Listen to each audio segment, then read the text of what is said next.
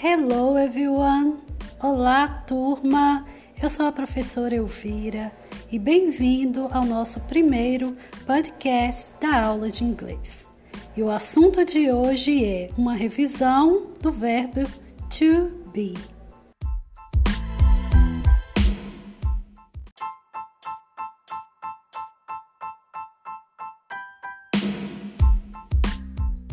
Você lembra do verbo to be, né?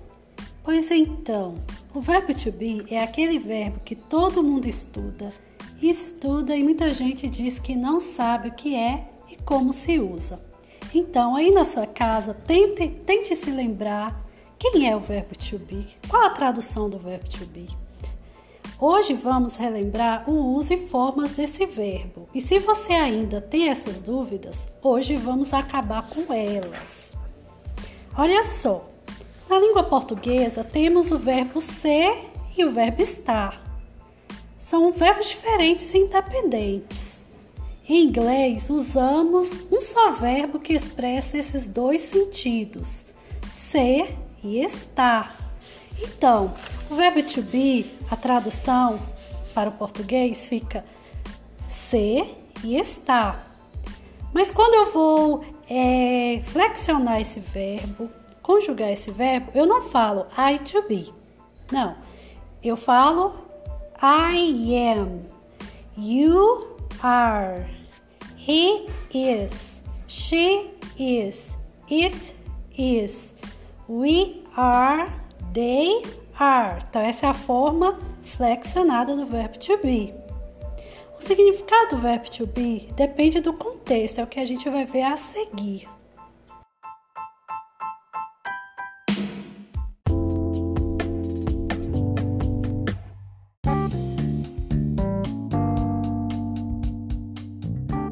Vamos ver o verbo to be no sentido de ser. Um exemplo. I am a student. Eu sou um estudante. Olha só.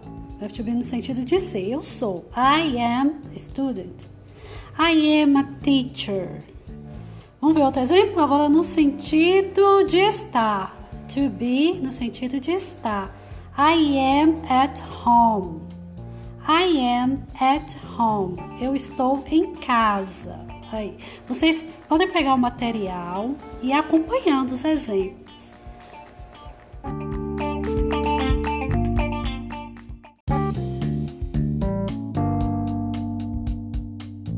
Então agora vamos relembrar a conjugação do verbo to be. Vamos observar primeiramente aqui os sujeitos. Vocês lembram? É, os pronomes pessoais, the object pronouns, I, you, he, she, it, we e they. Agora vocês vão pegar o material e ler essa parte. Primeira pessoa do singular, am. Essa é a forma conjugada do verbo to be, primeira pessoa do verbo to be. O exemplo aí, I am a boy. I am a boy. I'm boy. Eu sou um garoto. I am playing. Eu estou jogando. I'm playing. Vamos ver agora no quadro seguinte a segunda pessoa do singular e para o plural. Are. You are doctors. Vocês são médicos. Outro exemplo. We are speaking nós estamos falando. No quadro abaixo, vocês podem observar a terceira pessoa do singular, is. She is playing piano. She is playing piano. Ela está tocando piano.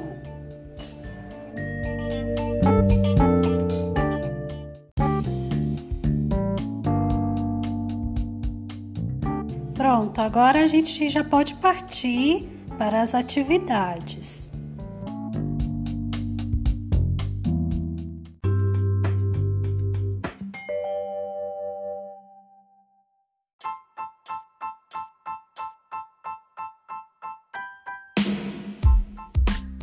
Bom, agora vamos para as atividades.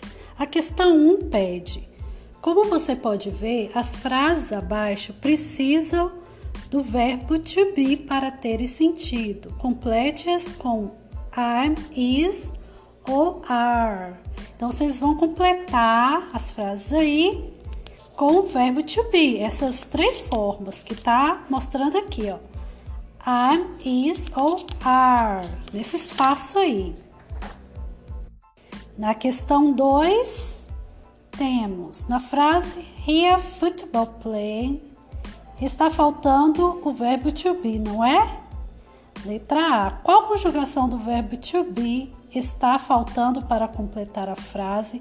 Então, você vai completar com o verbo to be. É a mesma coisa, só que vai indicar também aqui na letra A qual forma do to be que é para completar, que precisa estar ali naquele espaço. Aí vocês vão responder a letra A, B e C. Leiam, tá? Tem a questão 3 também. A forma interrogativa da frase He is a doctor é, aí você vai marcar. Só tem uma letra correta. Temos também a questão 4. Complete o diálogo abaixo com o verbo to be. Então é a mesma coisa. Vocês vão ver aqui o sujeito Paul. Aqui nesse espaço vai ter a forma do to be. Vocês vão completar. You are new student in the school tá? Então vocês vão completar aí. Temos também uma parte legal, um desafio, é o número 5. Agora você vai ensinar o verbo to be para uma pessoa, certo? Agora vocês vão mostrar se compreendeu o conteúdo. Então você vai buscar alguém, pode ser alguém da sua família, para vocês poderem explicar o verbo to be.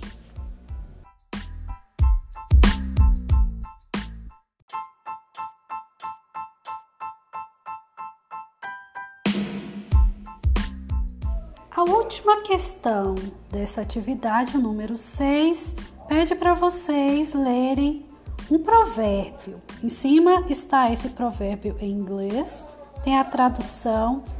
Aí vocês vão responder: Você já teve a experiência de alguma coisa ter sido difícil e depois se tornou fácil? Então, tá fazendo a pergunta aí. Vocês vão contar experiências de você acerca desse provérbio né? Que provérbio é esse? Todas as coisas são difíceis antes de se tornarem fáceis.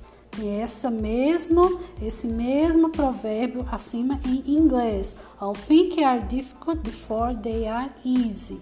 Então, essa é a questão 6. Então, gente, o que é para fazer? Vocês vão copiar né, as perguntas no caderno, vão colocar as respostas, né, que é a revisão do verbo to be, então você não esqueça também de colocar o cabeçalho, o nome completo de vocês, todas as informações para se identificar e faz essa fotografia né, da, da atividade e envie para mim, ok? Qualquer dúvida, gente, eu estou à disposição. Tenham um ótimo dia.